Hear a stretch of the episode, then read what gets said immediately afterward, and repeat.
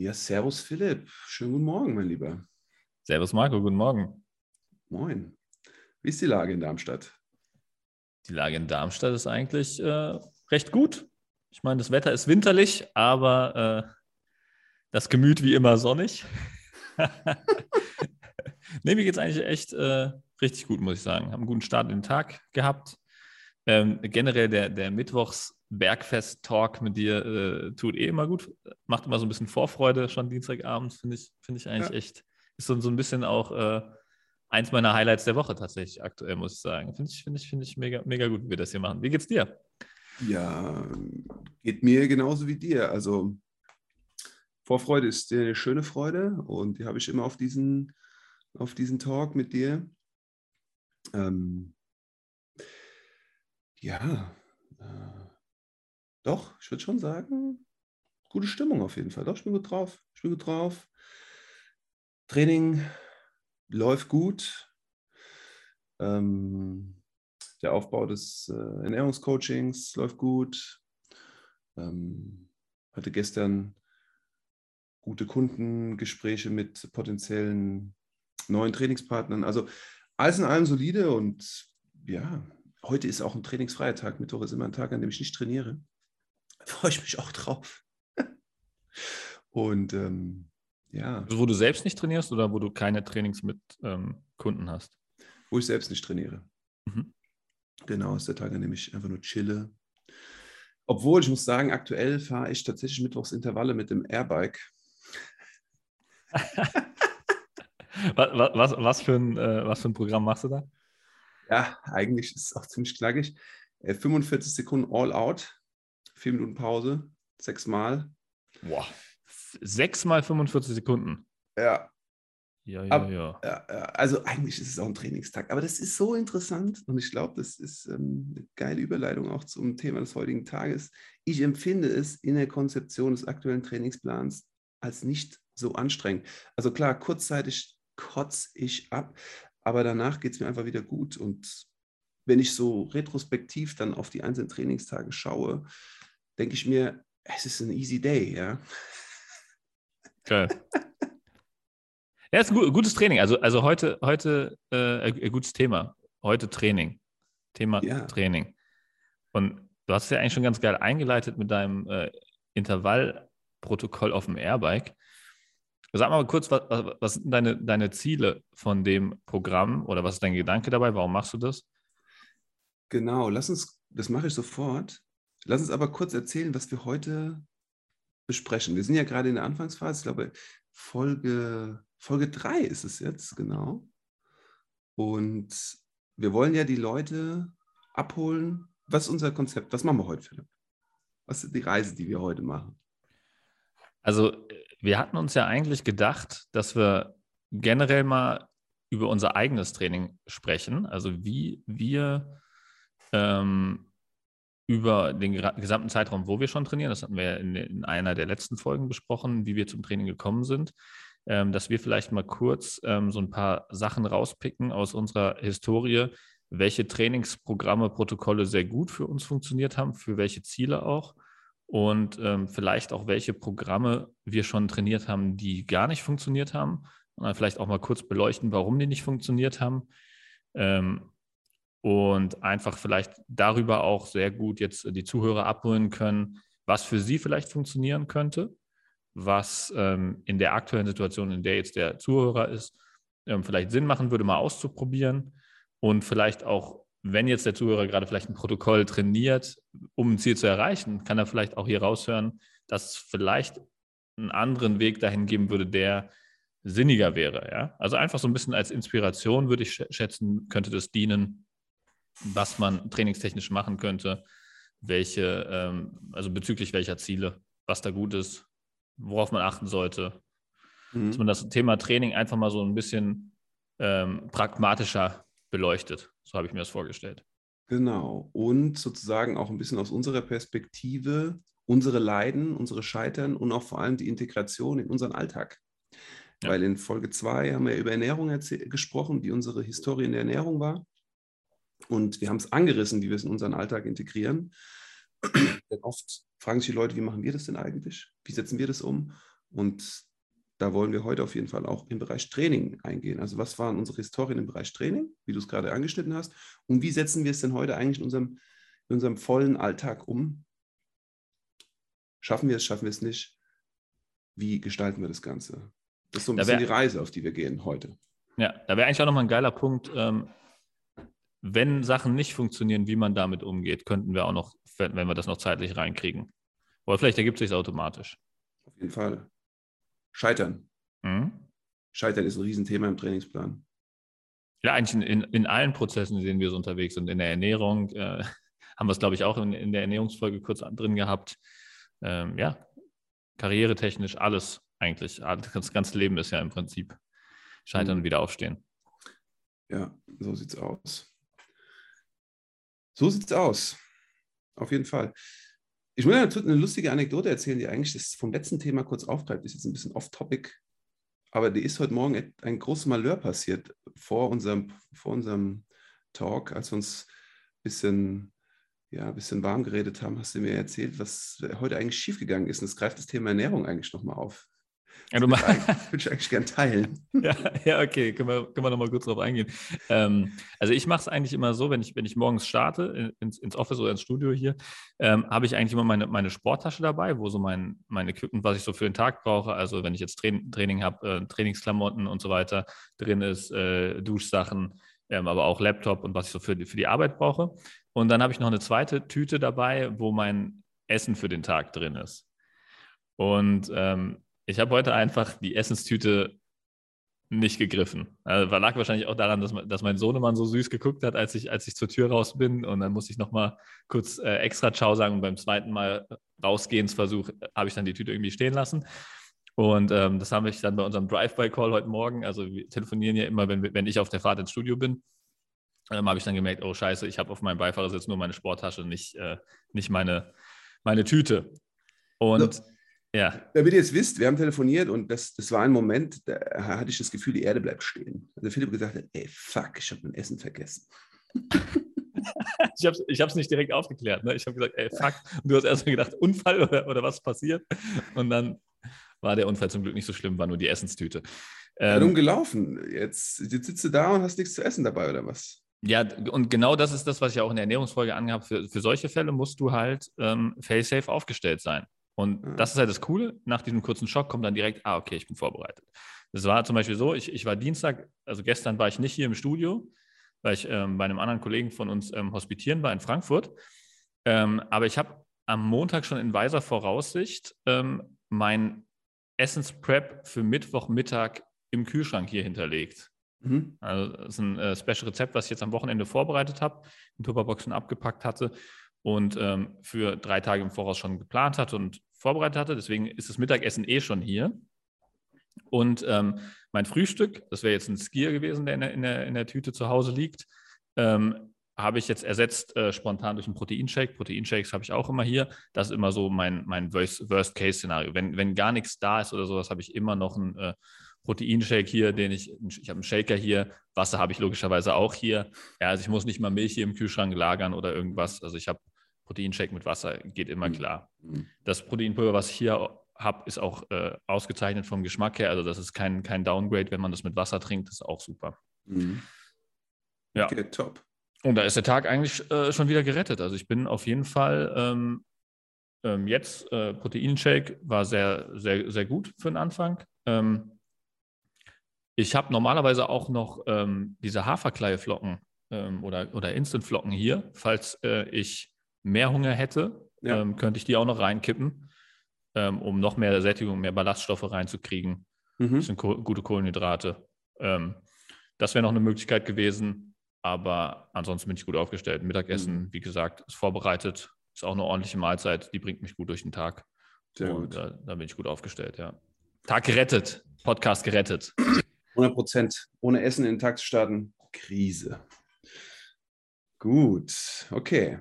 Training ist das Thema. Unser Weg zum Training. Was lief gut, was lief schlecht, was waren die Highlights und wie machen wir es jetzt so in unserem Alltag? Ähm, ja. Genau.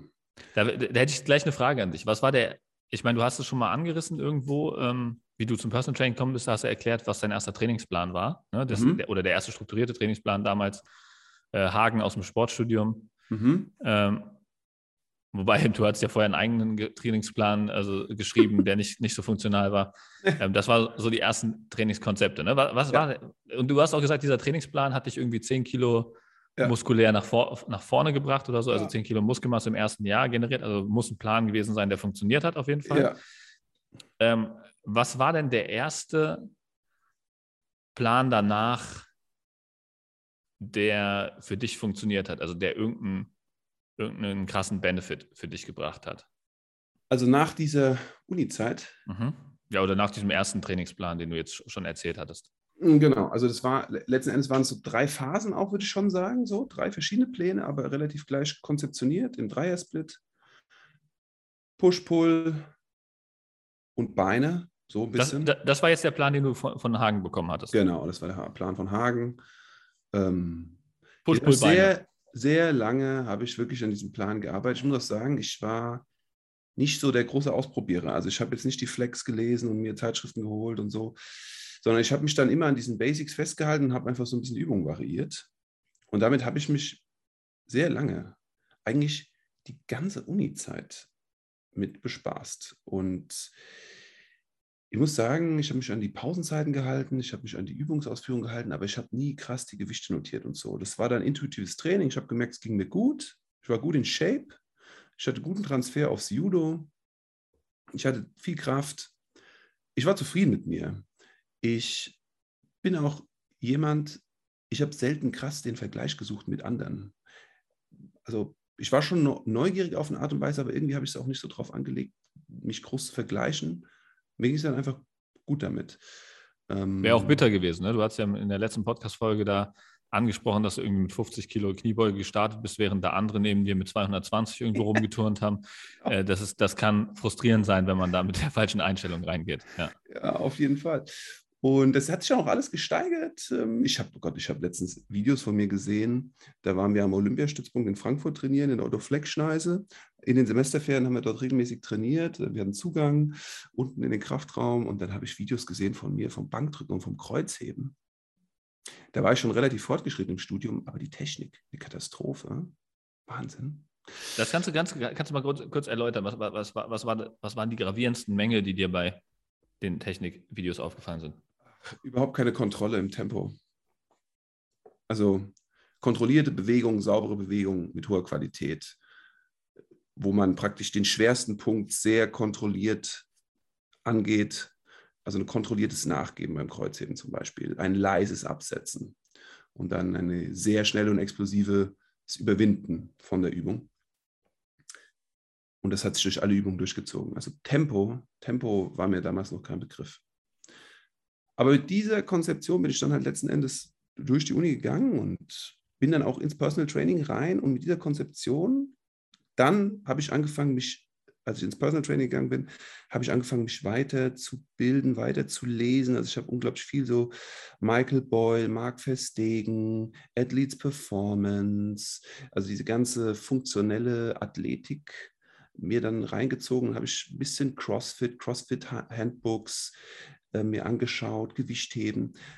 Habe dann so ein bisschen angefangen zu mischen, um ein bisschen mehr Variation im Training zu haben. Aber selber immer noch konstant so weiter trainiert. Ja. Kurz nochmal zu, noch zu deinem ersten Trainingsplan. Du hast gesagt, äh, Push-Pull-Beine.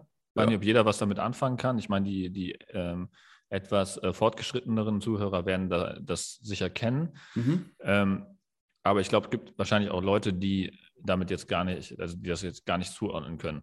Ja. Was, was ist ein Push-Pull-Beine-Plan?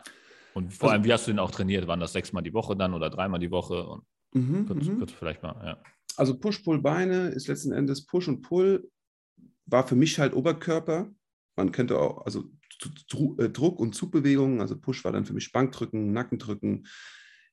Hätte auch eine Kniebeuge sein können, war aber für mich primär Oberkörper. Ähm, Pull war Zugbewegung, hätte Kreuzheben sein können und Klimmzüge, war für mich aber auch ein Oberkörper. Das heißt, Zugbewegung macht Klimmzüge, Rudern. Äh, ergänzend dazu ähm, die Gegenspiele, also das heißt, wenn ich ähm, Pull gemacht habe, habe ich Bizeps Curls gemacht. Wenn ich ähm, nee, wenn ich ähm, Druckpläne gemacht habe, wie Bankdrücken, habe ich Bizeps Curls gemacht, also praktisch die, die Armmuskulatur, die Gegenmuskulatur trainiert. Wenn ich einen Pullplan gemacht habe, habe ich die Zugmuskulatur trainiert, habe aber dann die Strecker der Arme trainiert und Beine war halt, war halt alles. Also es war ein bisschen wild so. Und mhm. ich habe das dann praktisch ähm, ja, kontinuierlich ein Tag on, ein Tag off und immer so weitergeführt. On, off, on, off. Also, also aber, aber, du hast drei, drei Trainingstage sozusagen und hast genau. dann, äh, keine Ahnung, wenn man jetzt eine normale Woche nehmen würde, sagen wir, du hast montags angefangen mit äh, Push, dann hast du dienstags Pause gemacht, dann hast genau. du mittwochs Pull, donnerstags Pause, freitags Beine, Kniebeuge. samstags Pause, sonntags. Also kommst du auf äh, drei, vier Mal pro Woche und äh, Genau. Dreimal die. Woche Training. Ich hatte ja noch Judo. Das heißt, ich hatte ja, dreimal die Woche Judo. In, donnerstags eine recht schwere Einheit, Kampftraining in Wiesbaden immer. Das waren dann so, hat sich ganz gut arrangiert alles so. Ne? Und so mhm. bin ich da sehr lange, fast fünf, sechs Jahre, sieben Jahre bin ich damit gefahren. Hat mich gut unterstützt. Und dann im Personal Training auch wieder konzeptionell anders gearbeitet und dann kamen eigentlich erst wieder neue Trainingspläne ins Spiel. Mhm, mhm. Ja, also wenn du jetzt deine ganze Trainingshistorie nochmal so reflektierst, war dieser Plan von Hagen, war das der, äh, der heilige Gral? Also war das das, was, was dich am meisten nach vorne gebracht hat? Oder lag das jetzt erstmal daran, weil du halt grundsätzlich angefangen hast und am Anfang besser mhm. aufbauen kannst? Und äh, oder würdest du sagen, wenn du den Plan jetzt nochmal machen würdest, ähm, würdest du nochmal durch die Decke gehen? Also wenn ich den Plan jetzt nochmal machen würde, keinesfalls. Denn meine Fähigkeit ist jetzt viel spezifischer. Damals, ähm, wie gesagt, 10 Kilo weniger, obwohl im Vergleich zu jetzt sind es fast ähm, 20 Kilo weniger, 25 Kilo weniger. Ähm, damals hatte ich einfach unglaublich Potenzial und ich war sehr, ich war in der Grundschule, könnte man fast sagen, des Krafttrainings. Und das heißt, jegliche Intervention hat bei mir halt gefruchtet, hat bei mir Fortschritt erzielt, auch auch wenn es so unspezifisch war, jetzt retrospektiv gesehen, damals für mich total spezifisch, hat es funktioniert. Aber heute wird es auf keinen Fall funktionieren für mich. Ja. Warum nicht? Weil das Niveau, auf dem ich jetzt bin, ein anderes ist. Es ist einfach eine andere Situation. Es äh, müsste, es würde eine andere Konzeption erfordern, damit ich mich weiterentwickle. Okay. Also nur um es mal zu sagen, und dann bin ich auch sehr neugierig, wie es bei dir so läuft oder wie es bei dir anfing. Jetzt aktuell, wenn ich einen Plan trainiere, wenn ich eine Einheit das sechste Mal absolviert habe, das siebte Mal, da bin ich, bin ich schon im Plateau. Also da gibt es schon keinen Fortschritt mehr. So schnell adaptiert das bei mir und so schnell brauche ich einen neuen Reiz. Ja. ja. Also was weiß ich, 12 hm, mal 1 bis 3 Kniebeugen, sechste Einheit, Stagnation. Ja. Und es wäre dann praktisch, wenn man zweimal die Woche Kniebeuge trainiert, die dritte Trainingswoche. Ja. ja und da brauche ich schon was Neues. Das, das wäre früher nicht der Fall gewesen. Ja. Ja. Das ist auch ein guter Punkt, den du gerade machst. Also dieses, ähm, je fortgeschrittener du bist, desto spezif äh, spezifischer muss dein Training werden. Und äh, das ist auch so der Grund, warum es halt nicht so viel Sinn ergibt, sich äh, aus der Flex äh, die Trainingspläne von Mr. Olympia äh, anzuschauen und zu sagen, den mache ich jetzt und dann sehe ich auch bald aus wie Mr. Olympia. Also dieser Plan von Mr. Olympia ist nicht der Plan, mit dem er von null auf Mr. Olympia gegangen ist, sondern es ist der Plan, mit dem er von sich zwischen seinem sechsten Mr. Olympia und seinem siebten Mr. Olympia ähm, die neuen Gains macht, sozusagen. Ne? So, so, so ja. kann man sich das eher vorstellen. Also das ist nicht der Plan von, von A nach B, sondern es ist der Plan von, ähm, keine Ahnung, Z26 nach Z27, wenn du es ja. wenn so willst. Ne? 100 ähm, also das, das muss man verstehen, glaube ich, dass, dass man am Anfang ähm, kann man eigentlich äh, sehr viele verschiedene Trainingspläne. Also man, es hätte jetzt zum Beispiel für dich wahrscheinlich auch nicht dieser Push-Pull-Beine-Plan sein müssen, sondern es hätte wahrscheinlich auch ein, äh, ein Ganzkörperplan getan oder ein, ein Oberkörper-Unterkörper-Split oder was es da noch so alles gibt. Ähm, dann ist ja nochmal die Wiederholung und Satzschema entscheidend, aber ähm, auch jede Form von anderem Split hätte es wahrscheinlich bei dir getan und hätte dieses Potenzial in irgendeiner Form genutzt. Also alleine dadurch, dass du mal strukturiertes Training in irgendeiner Form hattest, einen festen Plan hattest, an den du dich halten konntest. Richtig. Bist zu diesem Potenzial-Upgrade gekommen oder, oder Potenzialausschöpfung. Und ähm, später ist es jetzt halt äh, viel wichtiger, dass man sich da anschaut, okay, wo sind, wo sind bei dir jetzt aktuell die, die, die Schwachstellen? Was müsste man stärker machen, um generell stärker werden zu können überhaupt? Hm. Ne? Hm. Das ist dann, ist dann immer wichtiger. Ja, das. Wie war es bei äh, dir? Wie war ja, bei dir? Was war so dein. Ich meine, du hast ja letztes Mal erzählt, du warst ständig in Bewegung. Du hast erzählt von deiner, von deiner Studenten, von deinem Studentengym, also es war ja eigentlich mhm. keine Wohnung, es war ein Gym, du hast ja im Gym mhm. gewohnt. so, so, kann man es auch sehen, ja. Und ähm, was war so dein also ich, ich, ich bin am Plan. Ja. Ich, ich bin tatsächlich, deswegen habe ich das gerade auch nochmal angesprochen mit der Flex, ja. Ich, ich hatte am Anfang, also wirklich, wo ich angefangen habe zu trainieren, gab es ja noch kein YouTube, noch keine äh, großartigen äh, Sachen, die man im Internet da, äh, sich anlesen konnte, sodass man da noch, noch eher dazu verleitet war, halt in diese Falle rein zu, reinzufallen, wenn man keine Ahnung hat. Und ich habe tatsächlich wirklich dieses viel hilft, viel Konzept äh, am Anfang äh, ausprobiert und habe wirklich einfach viel gemacht und mir immer äh, im Kraftraum dann von den starken Jungs was abgeschaut oder die auch gefragt, was sie so machen und gedacht, mhm. ich müsste das dann auch machen. Ja. Und ähm, dann sind zum Beispiel, kann ich mich erinnern, so eins meiner ersten Bankdrücktrainingspläne war ähm, einfach eine Pyramide des Grauens. Mhm. Also gar nicht gar keine strukturierte Pyramide, sondern es war einfach, du fängst mit der Stange an, gehst in Fünfer-Schritten ähm, so hoch, ähm, wie du kommst, bis nur noch eine mhm. Wiederholung geht. Mhm. Und ähm, dann gehst du in 2,5er Schritten wieder runter, bis die Stange irgendwann schwer ist. Das, das war so ein Trainingsplan, den ich, äh, den ich äh, auch ähm, mit gewissem Erfolg tatsächlich, also ich habe mich da ähm, mit diesem Trainingskonzept von, ich war, ich war wirklich ultra schwach, also ich muss sagen, ich habe von der Genetik her nicht, nicht, nicht viel. Also ich habe mhm. wirklich, ähm, am Anfang waren 30 Kilo beim Bankdrücken extrem schwer für mich, also ja. wo, ich, wo ich noch ähm, 60 Kilo Körpergewicht hatte. Mhm. Und ich habe mich dann, glaube ich, innerhalb von einem Dreivierteljahr ähm, mit diesem Pyramidensystem ähm, auf 90 Kilo One Rep Max, also einmal 90 Kilo drücken, mhm. hochgepusht. Und ich habe auch mit 15 dann das erste Mal 100 Kilo gedrückt.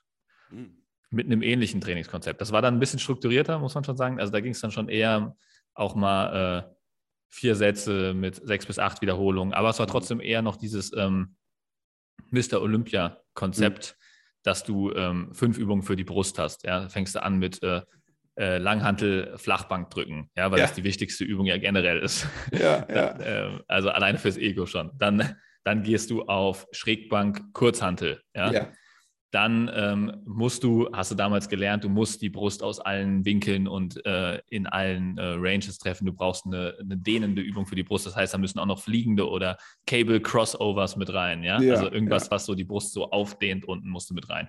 Das ja. heißt, es kam dann entweder halt stehend hier Cable Crossovers, also wenn du so einen Doppelkabelzug hast, einfach hier so in der Mitte zusammenführen, so eine Art Butterfly, ja, oder ein Butterfly an der Maschine, wobei ich nie ein Fan von, von Maschinentraining war. Also war es eher so ein Cable Crossover. Mhm oder halt Fliegende mit der Kurzhantel in nochmal einem anderen Bankwinkel als das äh, Schrägbankdrücken ja. und das, äh, das Langhantelbankdrücken. Und ähm, dann habe ich irgendwo ein, ein, Trainingsvideo von Brock Lesnar, dem ähm, Wrestler, gesehen.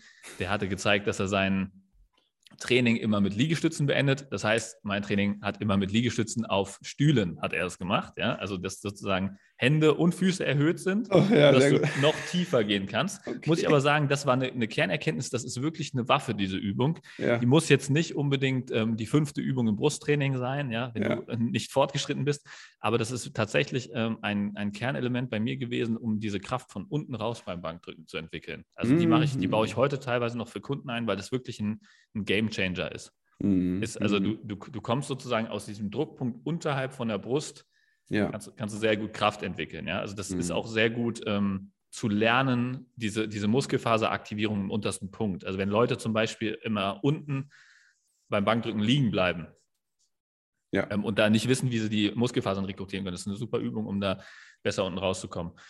Ähm, ja, aber so sah mein Brusttraining aus ähm, und ähm, dann für Rücken äh, das Gleiche, für Schultern das Gleiche, für ähm, Beine das Gleiche ähm, und für Arme nochmal das Gleiche. Also wirklich auch so ein, so ein Mr. Olympia-Split, irgendwie mm. ein Sechser-Split oder ein Fünfer-Split. Mm. Mm. Ähm, dann habe ich das Problem gehabt, dass die Arme immer relativ dünn waren, genetisch bedingt auch. Und ähm, dann wollte ich irgendwann mal ähm, meine Arme aufs nächste Level heben. Dann habe ich halt einfach ähm, den ersten Tag in der Woche Arme trainiert und den letzten Tag in der Woche auch nochmal Arme trainiert und zwischendrin ja. diesen Brust, Rücken, Schulter, Beine Split gemacht. Okay, ne? Brust, also, Rücken, Schulter, Beine, Arme, Arme. Das sind Brust, Rücken, Schulter, Beine, Arme, Arme. Sechs Tage im Gym.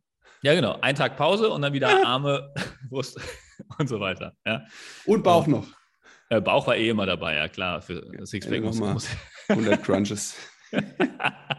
nee, das ist tatsächlich ähm, eine Erkenntnis gewesen, die ich relativ schnell doch gemacht habe. Ich weiß nicht, in welchem Alter es war, dass Sit-Ups nicht so viel bringen, weil du Tausende machen musst. Ich war eh nie ein Fan von so tausend Wiederholungen. Ähm, ich bin relativ schnell auf den Geschmack von, von schweren Bauchübungen gekommen. Also zum mhm. Beispiel hier ähm, das Becken vom Boden heben oder mhm. ähm, ähm Hanging Leg Raises, ähm, Toast to Bar, mhm. So diese ganze äh, Geschichte. Ne? Also alles, wo du halt mit Zusatzgewicht auch arbeiten konntest oder so Sit-Ups mit so einer Langhantel hochheben, ne? dass du halt wirklich mit Zusatzgewicht oder mit, mit erschwerten Bedingungen arbeiten kannst, sodass du mit acht Wiederholungen ähm, deinen Bauch komplett äh, zum, zum Zerreißen bringen kannst. Ne? Mm, mm. Da war ich schon immer ein Fan von.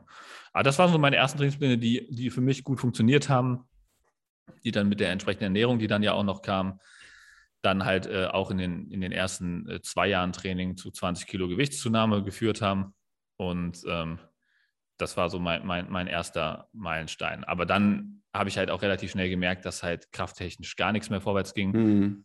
Und ich habe einfach nicht gecheckt, äh, dass ich halt viel zu viel gemacht habe. Ich habe ja auch noch ja. Judo-Training gehabt ne? Ja. und war die ganze Zeit irgendwie, hatte so beim Judo-Training das Gefühl, dass meine Muskulatur gleich zerreißt und mhm. ähm, keine Leistung bringen zu können. Und beim Krafttraining ging es nicht vorwärts, war besonders frustrierend.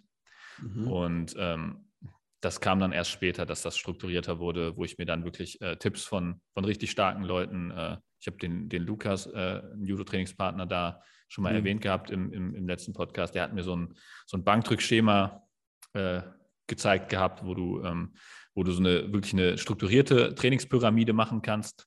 Mhm. Waren so zwei verschiedene Pyramiden, äh, die eine mit zwei Minuten Pause, die andere mit drei Minuten Pause und waren dann so zwischen fünf und sieben Sätzen insgesamt, ja. die du halt in dein Brusttraining oder in dein Bankdrücktraining integrieren konntest. Mhm. Ja.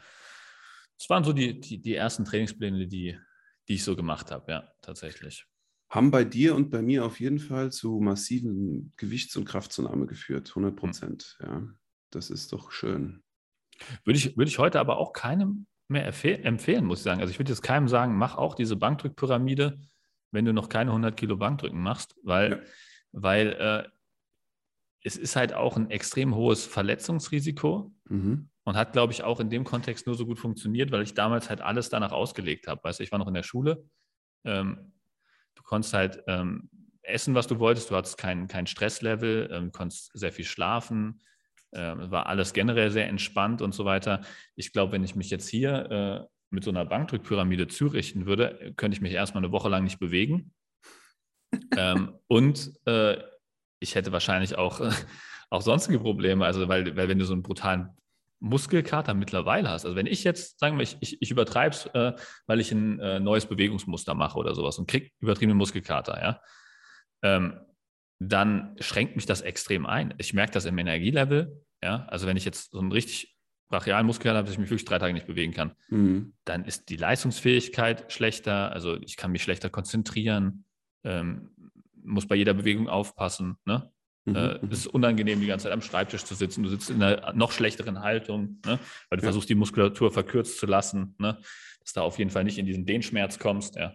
Also das, das, das wäre kein Programm, was ich jetzt irgendjemandem, äh, irgendjemandem der ähm, jetzt in unserem Alter ist, äh, und sein, sein, sein Kraftlevel, keine Ahnung, von 60 Kilo Bankdrücken oder von 30 Kilo Bankdrücken auf, auf äh, 90 Kilo oder 100 Kilo Bankdrücken heben will, würde ich, würde ich nicht empfehlen. Da gibt es wesentlich effektivere, effizientere Wege, die am Anfang auch ausreichen, um dahin zu kommen.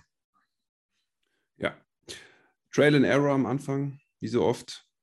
Ich würde auch sagen, obwohl es etwas, ähm, wo wir vielleicht am Ende nochmal drauf eingehen können, wenn wir darum, darüber sprechen, wie wir das sozusagen in unseren Alltag integrieren. Du hast jetzt schon mal ein bisschen vor, vorweggenommen, aber definitiv, es geht ja um die Anpassung, die Training auslöst, der Körper reagiert. Wie integriert man das in den Alltag? Wie integriert man das in einen voll funktionierenden Arbeitsalltag mit Familie? Das werden wir später auf jeden Fall nochmal aufgreifen, aber es ist vielleicht jetzt ein bisschen zu früh. Was mich interessieren würde, das war so die, Base, die Basis bei dir und bei mir. Was war denn so bei dir der nächste Step zum strukturierteren Training, wo du gemerkt hast, okay, es geht nicht mehr voran, wo so ein Umdenken stattgefunden hat? Was war der, der nächste Impuls? Also mir ist halt irgendwann klar geworden, dass ähm, dieses Bodybuilding-Training äh, mit diesem Fünfer-Split und jeden Muskel irgendwie da zwei Stunden äh, zu verheizen, äh, nicht so der, der heilige Gral ist. Ja? Also zum einen habe ich mich halt relativ schnell gefragt, okay, ich investiere echt sau viel Zeit im Gym. Also irgendwie, das waren ja auch nicht, nicht ein Stundeneinheiten oder 45 Minuten Einheiten, wie ich das heute vielleicht eher gestalte, sondern es waren halt wirklich zwei, zweieinhalb Stunden. Wenn die richtigen Leute im Gym waren, warst du auch mal drei Stunden da. Das an sechs Tagen die Woche, kannst du mal hochrechnen, sind, sind alleine 18 Stunden äh, äh, Fitnessstudio-Zeit mhm. oder Kraftraumzeit. Ähm, und das ist ja ein unheimlicher Zeitaufwand, ja. Und da habe ich mich halt auch gefragt, so ja, okay, könnte man nicht ähm, das irgendwie optimieren, dass du halt äh, nur die Übungen machst, die halt wirklich was bringen und dich darauf fokussieren. Und ähm, dann hörst du auch immer mal wieder, dass es sinnvoll wäre, einen Muskel zweimal pro Woche zu treffen.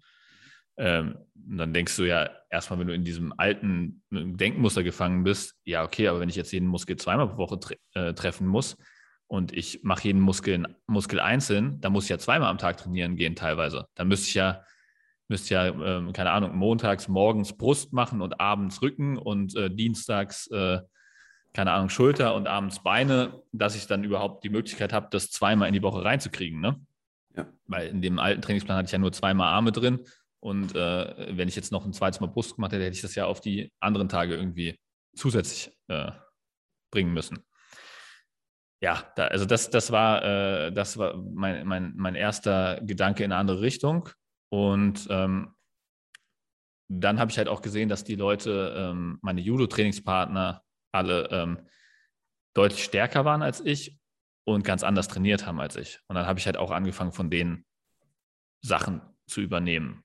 Ne? Also, mhm. dass man, dass es Sinn macht, vielleicht einfach ein bisschen funktionaler zu trainieren. Ich habe mich zum Beispiel gewundert, warum ähm, hier die Leute, die auch damals äh, im Bundeskader, im Jugendbundeskader waren, warum die ähm, Klimmzüge und Bankdrücken in einer Einheit machen. Ähm, und dann Bankziehen war ja noch eine, eine, eine Riesenübung, die auch im Judo ähm, sehr wichtig ist. Warum die das alles an einem Tag gemacht haben und dann noch Dips äh, und äh, trotzdem viel, viel stärker waren als ich. Ja? Mhm. Da habe ich jetzt zum ersten Mal das so wirklich in Frage gestellt, ob das der richtige Weg ist. Ähm, für mich zu trainieren. Da habe ich mhm. das auch mal so probiert. Ähm, war am Anfang ein bisschen ungewohnt, aber hat dann auch relativ schnell dazu geführt, dass ich da äh, neue Fortschritte gemacht habe. Das war sozusagen der erste einfach Lernen von, von Stärkeren. Ja. ähm, gar nicht mal jetzt irgendwie in Form von einer Ausbildung, sondern einfach äh, lernen von den Leuten, was anscheinend oder, oder nachweislich funktioniert. Mhm. Ja. Mhm. Wie war es bei dir? Ähm, also ich bin ja dann zum ersten Mal eigentlich in ein öffentliches Fitnessstudio gegangen, als ich angefangen habe, als freiberuflicher Trainer zu arbeiten. Vorher habe ich immer nur in Krafträumen und Athletikräumen von Sportverbänden oder der Uni trainiert. Und auf einmal stand ich halt in einem öffentlichen Gym und äh, wollte als Personal Trainer arbeiten. Das war das erste Mal, dass ich in einem Fitnessstudio war. Ich war in den, in den Semesterferien auch hier und da mal in einem Fitnessstudio, aber immer nur, also gar nicht so in dieser Trainingskultur drin eines Fitnessstudios. Und dann bin ich auf einmal in das größte, kommerziellste Studio der damaligen Zeit. Das war das Fitness First im Maizeil in Frankfurt mit auf der Zeil. Ein Black Label, Black Label Plus Gym, also sehr hochpreisig auch mit ähm, Spinden, mit Handtuchservice, Kleidungsservice für die Leute, die das bezahlt haben, aber auch ähm, privaten Saunen, öffentlichen Saunen, Liegeflächen auf der Dachterrasse. Also es war so eine ganze moderne Fitnesskultur, die ich da kennengelernt habe zum ersten Mal. Und da musste ich mich erstmal orientieren, da musste ich erstmal gucken und was da alles angeboten wurde, was die Leute alles auch trainiert haben. Es war Wahnsinn. Also ich muss erstmal filtern. Habe auch oft meine, äh, waren glaube ich 18 Personal Trainer, die alle auch, die meisten haben, 80 Prozent dieser Personal Trainer haben auch wirklich gearbeitet, die hatten Kunden, Trainingspartner und ich habe auch einfach diese Trainer beobachtet. Es gab Tage, da habe ich nur da gesessen und beobachtet, was die Leute machen, was trainieren die. Ich habe mir auch mitgeschrieben, Notizen gemacht, was, ähm, was, die, was die für Trainingsprogramme anwenden und ähm, bin auch zum Teil dann, nachdem ich Leute kannte, mit denen in den Austausch gegangen. Also das war für mich erstmal so eine Überforderung und so ein Filtern, weil natürlich, wenn du auf einmal Training anbietest, willst du den Leuten natürlich auch Erfolg geben und ähm, Misserfolg vermeiden. Und ähm, ich war sehr unsicher. Ja, also ich habe aber trotzdem versucht, so das Beste aus der ganzen Sache zu machen. Und dann irgendwann durch Empfehlungen anderer Trainerinnen, Trainer und Mitarbeiter bin ich dann auf einen Trainingsplan gestoßen ähm, von einem der meiner späteren Mentoren auch, bei dem ich auch dann nochmal mich spezialisiert habe, Wolfgang Unsöld. Und so habe ich dann diese Trainingspläne auch mal mittrainieren dürfen und ausprobiert. Und das waren ganz anders strukturierte Pläne. Das waren Pläne, die hatten einen Oberkörper- und Unterkörpersplit. Die hatten maximal fünf Übungen pro Plan. Die hatten ähm, Zeiten, wie die Bewegungen ausgeführt wurden. Die hatten strukturierte Pausen. Die hatten verschiedene Wiederholungsmuster innerhalb eines Plans. Also alles Sachen, die ich so in der Literatur vorher nicht gesehen habe. Also das war neu. Und was für mich damals dann so beeindruckend war, als ich diese Pläne dann mittrainiert habe, über mehrere Phasen, über mehrere Monate, dass es einen konstanten Fortschritt gab, dass es selten ein Plateau gab und dass mein Körper so ganzheitlich belastet war, dass er erholter war, dass äh, optisch sich auf einmal Dinge verändert haben, dass Kraft auf einmal zugenommen hat. Und das war so für mich so ein Aha-Erlebnis, dass ich mir gedacht habe, wow, das äh, macht mich unglaublich neugierig. Also ich war dann sehr von der Neugierde getrieben, das ähm, rauszufinden. Und ähm, das, waren so die, das war so das nächste Level an Trainingsplanung, die ich dann äh, miterleben durfte. Genau. Ja, cool. Ja, du hast gerade einen wichtigen Punkt angesprochen, wo ich gerade mal drauf eingehen wollte. Du hast gesagt, als du das erste Mal selber im Fitnessstudio warst, hast du so bei anderen geguckt, was die machen. Ähm, und da ist mir so in Erinnerung gekommen, wenn du so guckst, was andere im Fitnessstudio machen ne, oder auch andere im Kraftraum machen, dann sieht man ja immer den Menschen, der ist eventuell extrem stark oder sieht extrem stark aus, ja. Und man macht dann so seine Schlussfolgerungen, die nicht richtig sind. Also zum Beispiel würde man jetzt, ähm, sehe ich das häufiger, dass zum Beispiel viele ähm, Menschen, die, ähm, keine Ahnung, sagen wir, die sehr starke Bankdrückleistung haben, ähm, viel Bankdrücken machen oder mhm. sowas. Und ähm, oder keine Ahnung, äh, Bankdrücken viermal pro Woche machen oder so. Ne? Und dann würde man jetzt als, als Laie würde man denken, ah, okay, dann muss ich auch einfach viermal pro Woche Bankdrücken machen und dann werde ich auch so stark wie der. Mhm. Und ich habe festgestellt, dass wenn ich mich mit solchen Leuten unterhalten und ausgetauscht habe und die gef tatsächlich gefragt haben, wie sie zu diesem Trainingsplan kommen ähm, und äh, wie sie so stark geworden sind, dass meistens andere Pläne dahinter gesteckt haben oder andere Ansätze dahinter gesteckt haben, als das, was sie gerade machen, um, um dahin zu kommen. Und ähm, das ist ja, ich meine, ich glaube, das populärste Beispiel ist, ähm, wenn du auf Instagram, ist noch krasser, wenn du irgendwie siehst, ähm, dass ähm, eine Frau mit einem ähm, gut ausgeprägten ähm, Gesäß Hip Thrusts macht, zum Beispiel die ganze Zeit, ja, dann würdest ja. du ja jetzt auf die Idee kommen, ah, okay, ich muss auch Hip Thrusts machen. Oder mhm. wenn du siehst, eine schlanke äh, Frau auf Instagram macht die ganze Zeit so Workouts, wo sie rumspringt und ähm, äh, so halbe Kniebeugen macht und mhm. ähm, am Rumhüpfen ist und so weiter, dann muss ich das auch machen, um so dünn zu werden wie sie. Ne? Mhm. Und wenn man dann mal so den, den, den Feed zurückscrollt von den Leuten, ja, dann siehst du, dass die zu einer anderen Zeit ganz andere Übungen gemacht hat und auch schon so aussah und auch am Anfang ihres Feedes schon so aussah, bevor sie mhm. überhaupt Übungen gemacht hat. Ja, ja. Und dann erkennst du eigentlich relativ schnell, dass, ähm, dass es nicht das ist, wie, dass es nicht so ist, wie es scheint. Ja. Und ich finde, dieses Konzept kann man sehr gut übertragen. Also man muss mit den Leuten wirklich ähm, sprechen und wirklich gucken, was steht dahinter. Ja. Weil oft sieht das, was du nach außen wahrnimmst, äh, hat nichts mit dem zu tun, was du gerade siehst, was diese Person macht. Ja. ja. Und das ist, glaube ich, ein sehr wichtiges äh, Konzept, dass man sich da nicht fehlleiten lässt und denkt, okay, ich mache das jetzt auch einfach wie die Person und dann ähm, ähm, werde ich auch so aussehen oder dann werde ich auch so stark. Das, da bin ich 100% mit dir einer Meinung. Aber das sind auch Erfahrungswerte. Das hatten wir auch letztes Mal beim Essen. Wir konstruieren ja unsere Wirklichkeit anhand unserer Erfahrungen. Und das, was wir sehen, ist für uns dann der einschlägige Beweis, dass es funktioniert. Der Typ ist stark, die Frau ist stark und oh, die sehen so aus, ich muss das genauso machen. Und man weiß nicht, wie es ist. Und in den meisten Fällen ist es so, das ist so meine Erfahrung gewesen in öffentlichen Studios, die, die schon immer stark waren, werden auch weiterhin immer stark sein. Leider ist es oft so, die, die schon immer schwach waren, werden in der Regel auch immer auf diesem Niveau bleiben. Also man muss, was ich damit sagen will, gucken, wo fing es an und wo hört es auf und gab es eine Entwicklung. Und bei vielen Leuten, die kommen rein, die fangen an, etwas zu verändern. Und in der Regel, in den meisten Fällen ist es so, die Veränderungen sind minimal bis nicht vorhanden. Es geht einfach konstant auf einem Niveau weiter. Hm. Und es verwirrt einen total. Es ist so eine Referenz, die, die ist dann schwer greifbar und dann, dann, dann fragt man sich, okay, was kann ich anders machen? Und dann springt man auf den einen Zug auf, dann springt man auf den anderen Zug auf, aber irgendwie kommt man minimal nur vorwärts und es ist niemals so das Vorwärtskommen, was einen befriedigt, auch mit dem Aufwand, den man reinsteckt. Also die Erwartung wird meistens enttäuscht, auch wenn man das vergleicht mit der Zeit, die man investiert. Und ich glaube, das ist das Entscheidende, was ich irgendwann gemerkt habe, wo ist Fortschritt?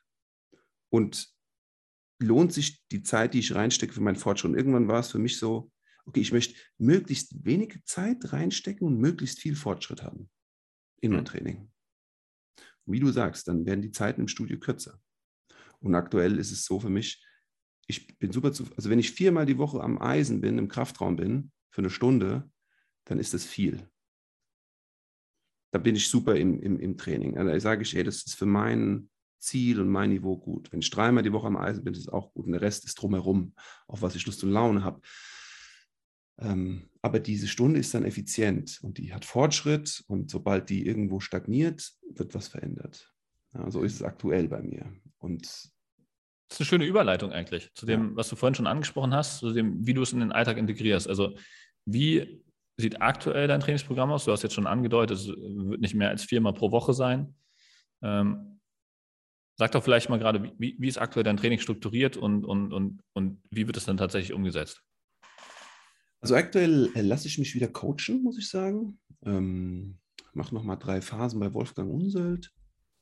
Einfach, um wieder einen Perspektivwechsel zu haben. Ich liebe das sehr, wenn man in die, die Rolle einfach mal tauscht und andere Trainer ähm, konsultiert und andere Trainervereine etwas schreiben. Aktuell ist mein Plan sehr, sehr, sehr individuell auf mich ausgerichtet, aufgrund von verschiedenen Assessments. Und ich bin ja jemand, der vom Judo her eigentlich viel Volumen toleriert. Das heißt, meine, ich bin schon immer gern mit Laktat, also mit der Milchsäure umgegangen, die mein Körper produziert hat. Ähm, ich vertrage viel Volumen. Meine Intensität moderat bis hoch. Das heißt, mein Plan sieht aktuell so aus, ich trainiere Beine. Tatsächlich in meinem ersten Training mache ich ein 10 x 10 Kniebeugen als Hauptteil.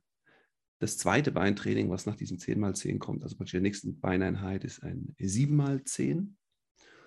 Und das dritte Training, was dann in der Beineinheit kommt, ist ein 5x10. das ist die, die B-Serie. A ist eine vorbereitende Übung, Leg Curls und C ist eine dehnende Loaded Stretch, also um den Rücken zu entlasten, ein, ein rundes Kreuzheben mit Kurzhanteln im hohen Wiederholungsbereich, 25 Wiederholungen.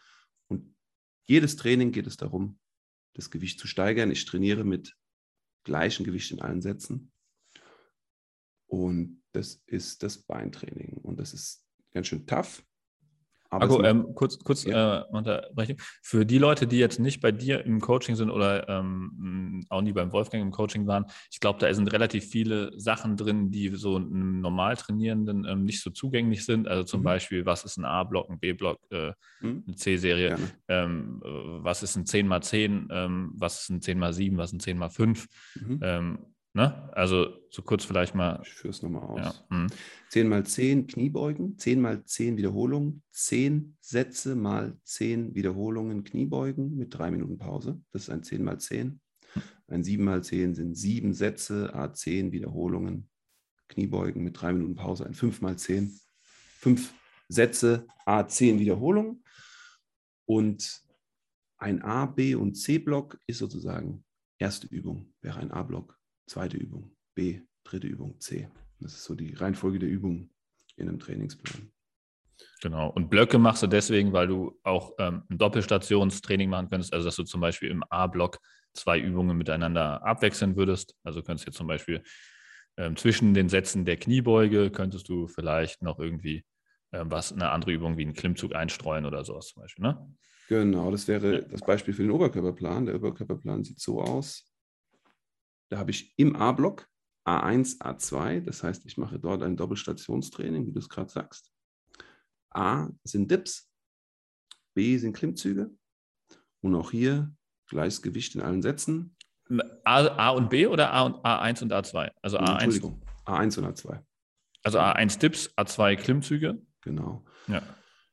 Sieben Sätze in beiden Übungen im ersten Training, sechs Sätze in beiden Übungen im zweiten Training, fünf Sätze in beiden Übungen im dritten Training und, nee, Entschuldigung, acht, sieben, sechs, acht Sätze im ersten Training, sieben im zweiten, sechs im dritten Training und Wiederholungen, Dips, immer sechs, das heißt sieben mal sechs, nee, acht mal sechs, sieben mal sechs, sechs mal sechs und bei Klimmzügen immer drei Wiederholungen, das heißt acht mal drei Wiederholungen 7 mal 3, 6 mal 3. Mhm. Und danach habe ich noch drei Übungen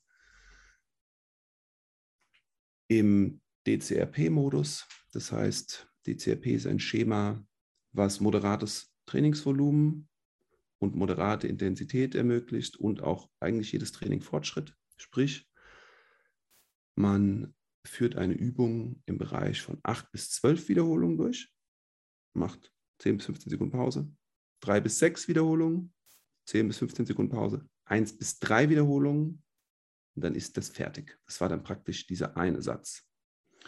Ja, das ist eine schöne Variante, um einfach ähm, sehr kurz trainieren zu können, ne? weil du halt einfach in, in einem Satz, der aus drei Teilsätzen besteht, ähm, deinen dein Muskel komplett ausbelasten kannst, sozusagen. Ne? 100 Prozent. Und ergänzt sich auch sehr gut zu dieser sehr voluminösen A-Serie, die schon ermüdend ist. Also acht Sätze 8 mal 6 Dips, 8 mal 3 Klimmzüge am Limit, das ist schon, da bist du froh, wenn es vorbei ist. Und dann geht nicht mehr viel. Aber was danach noch geht, ist ähm, 15 Grad Schrägbank drücken mit der Kurzhandel, mit Fat Grips, ähm, einarmige Bizeps Curls auf der Squatbank, supinierter Griff mit Fat Grips und ähm, für den Trapez den unteren Anteil des Trapezmuskels, also dieser rautenförmige Muskel auf der Rücken, auf dem Rücken, der untere ähm, Trap 3 Race hm. pausiert vier Sekunden. Ja.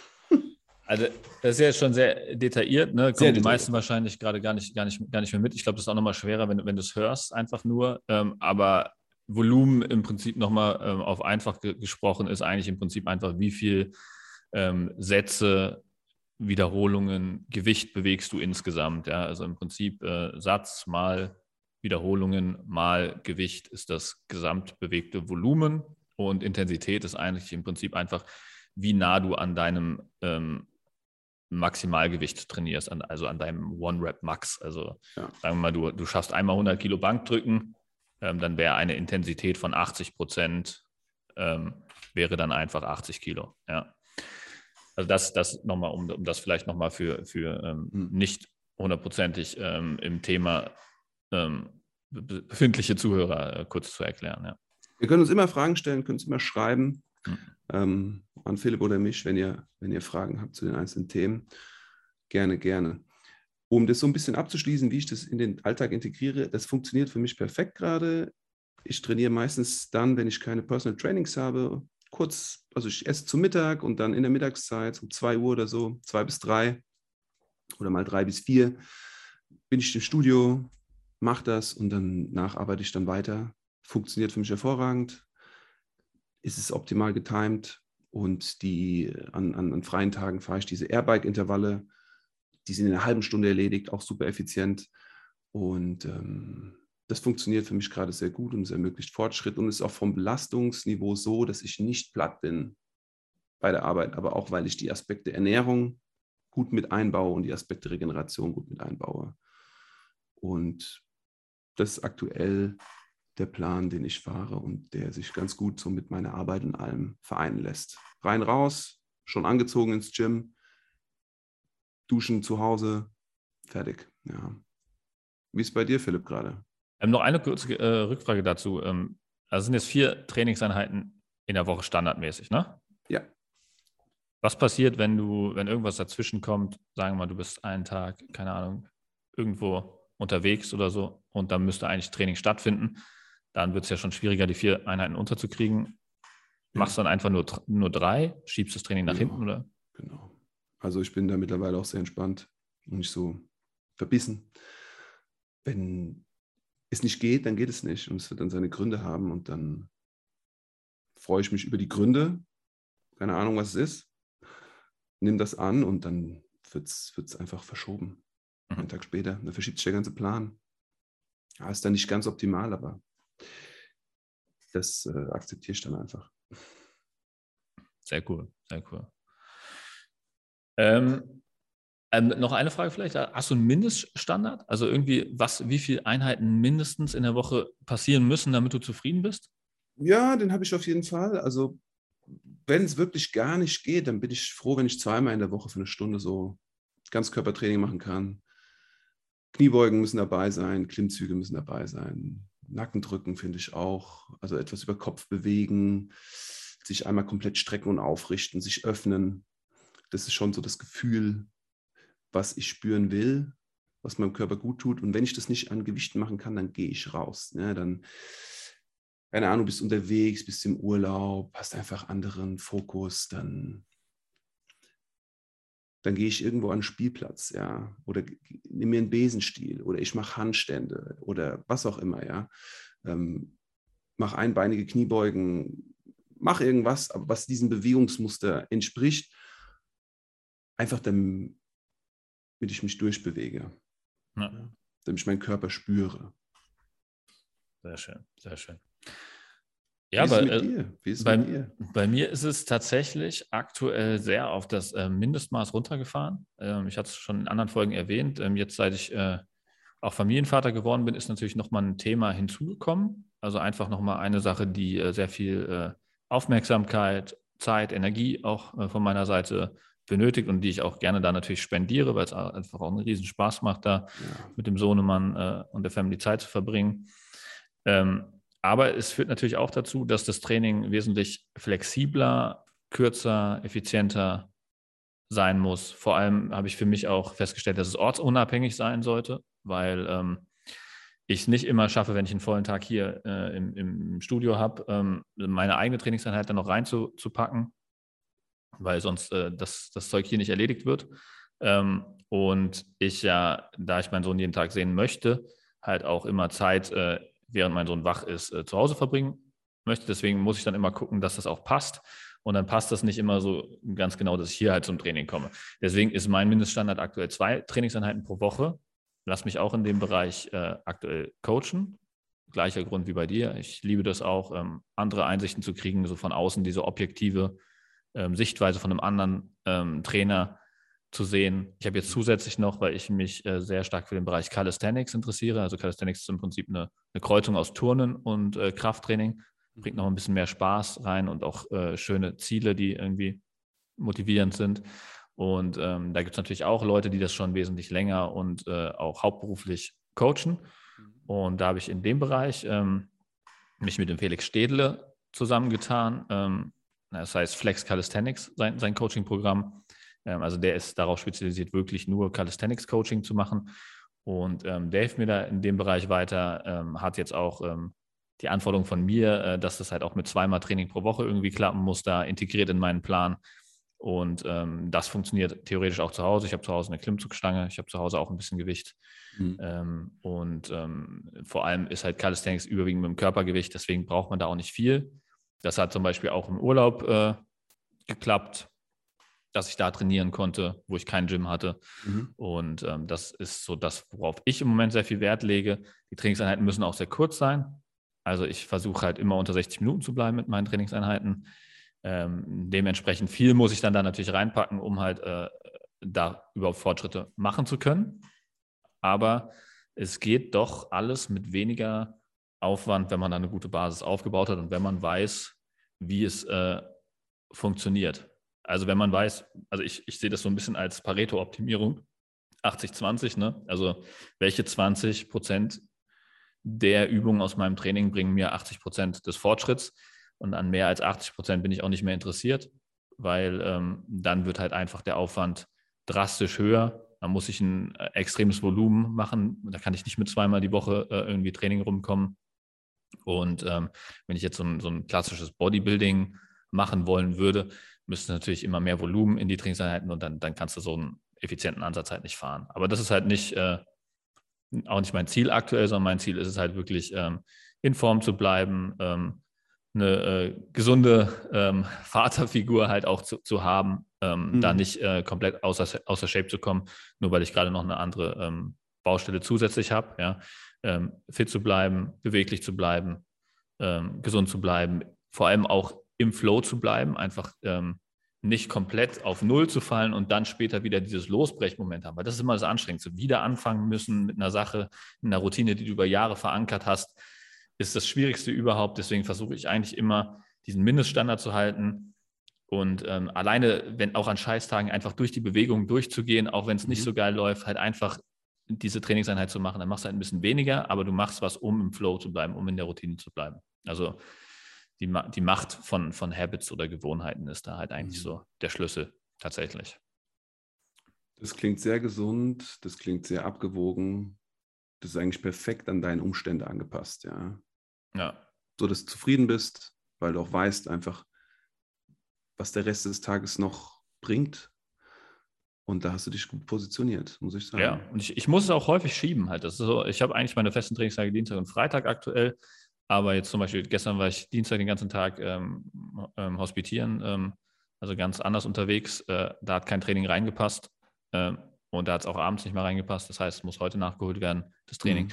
Ähm, und dann verschiebt sich das alles. Dann verschiebt sich der Freitagstag vielleicht noch auf den Samstag, ähm, aber auch kein Thema, weil ich es zu Hause machen könnte, theoretisch, mhm. ja. Also das ist halt das Wichtige für mich, dass da diese Flexibilität drin ist. Ja, mega.